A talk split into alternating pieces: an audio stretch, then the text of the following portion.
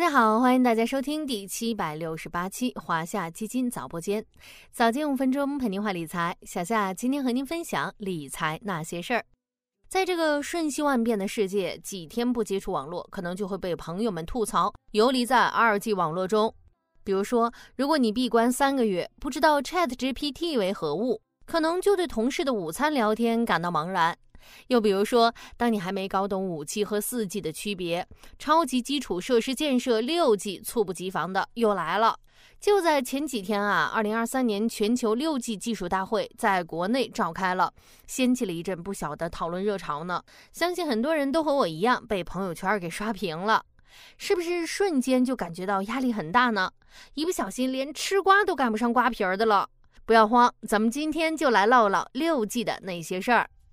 四 G、五 G、六 G 其实就是第几代移动网络技术的通俗说法。有多少人能在不百度的情况下说出五 G 和四 G 的区别呢？撇开基站、延迟、编码、单元格密度这些比较传统的说法，五 G 和四 G 更直观的区别就是超高速度。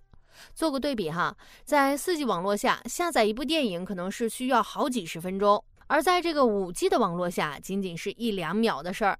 那么六 G 也就更好懂了，就是第六代移动通信技术。根据目前各方的说法来看啊，六 G 呢比较大的特点还是速度快。中国电信之前做过一个科普，如果说二 G 的网速是牛车，三 G 是自行车，四 G 是汽车，五 G 是高铁，那么六 G 就是飞机了。据说这个六 G 的峰值速度能够达到每秒一万亿比特，也就是说每秒钟可以传输一万亿位的数据，比五 G 要快十到二十倍，延迟也将大大缩短，可以实现更高速率、更可靠、更低时延、更广覆盖的通信服务。这个速度快还不是六 G 的唯一优势，在高新技术层出不穷的现在呢，出生在好时代的六 G 不出意外也将吸取那些不明觉厉的硬科技新技术，比如传说中的超高频波段、量子通信、智能材料等等，就会让这个六 G 的性能和应用范围更加广泛，是不是很期待呀？不好意思的是，在这里咱们要先泼两盆冷水。首先呢，是六 G 推出的时间问题，很多人应该都有一种五 G 还没弄明白呢，怎么六 G 这么快就来了的感觉。没错，六 G 大会是掀开了，但其技术还处于研究和探索的阶段，相关技术和标准还需要进一步的完善和发展。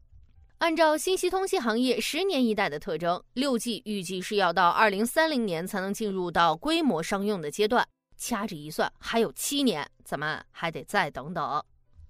另外就是六 G 的应用层面的问题。中国工程院院士在参加六 G 大会时透露了这么一个意思：六 G 更多不是简单的追求十年一代峰值速率翻多少倍的问题，更多的是希望提高效率。将来六 G 基站的发展方向是进一步提高大规模天线的数量，但是手机天线数的提升空间是比较小的，所以对手机来说，六 G 和五 G 的差别不会太明显。意思呢也很明确，六 G 更多改变的可能是物联网的连接，让海陆空连接，更多智能运用成为可能。如果只是希望耍耍手机、打打游戏，六 G 的改变可能不是那么明显。虽然这个六 G 商用还比较遥远，但对于投资来说呢，提前布局却正是时候。为什么这么说呢？很简单的道理，你周末参加比赛，难道不会提前很久就开始准备吗？更别说是六 G 技术这么牛的应用了。为了抢占通信话语权，针对六 G 啊，全球各国早已经拉开了技术竞争的帷幕，都希望能够抢占一步，占据高地。前几天呢，看到国家知识产权局发布的六 G 通信技术专利发展状况报告，其中呢就提到了六 G 专利的情况。截止该报告发布时，六 G 通信技术领域全球专利申请总量达到了三点八万余项。其中，中国是六 G 通信技术专利申请的主要来源国，专利申请占比百分之三十五，位居全球首位。在感叹我们中国科技再次领先的同时呢，大家是不是也该为自己的投资打打小算盘了？接下来呢，咱们要分享的这两个方向，小伙伴们不妨重点关注一下。第一呢，是空天海地一体。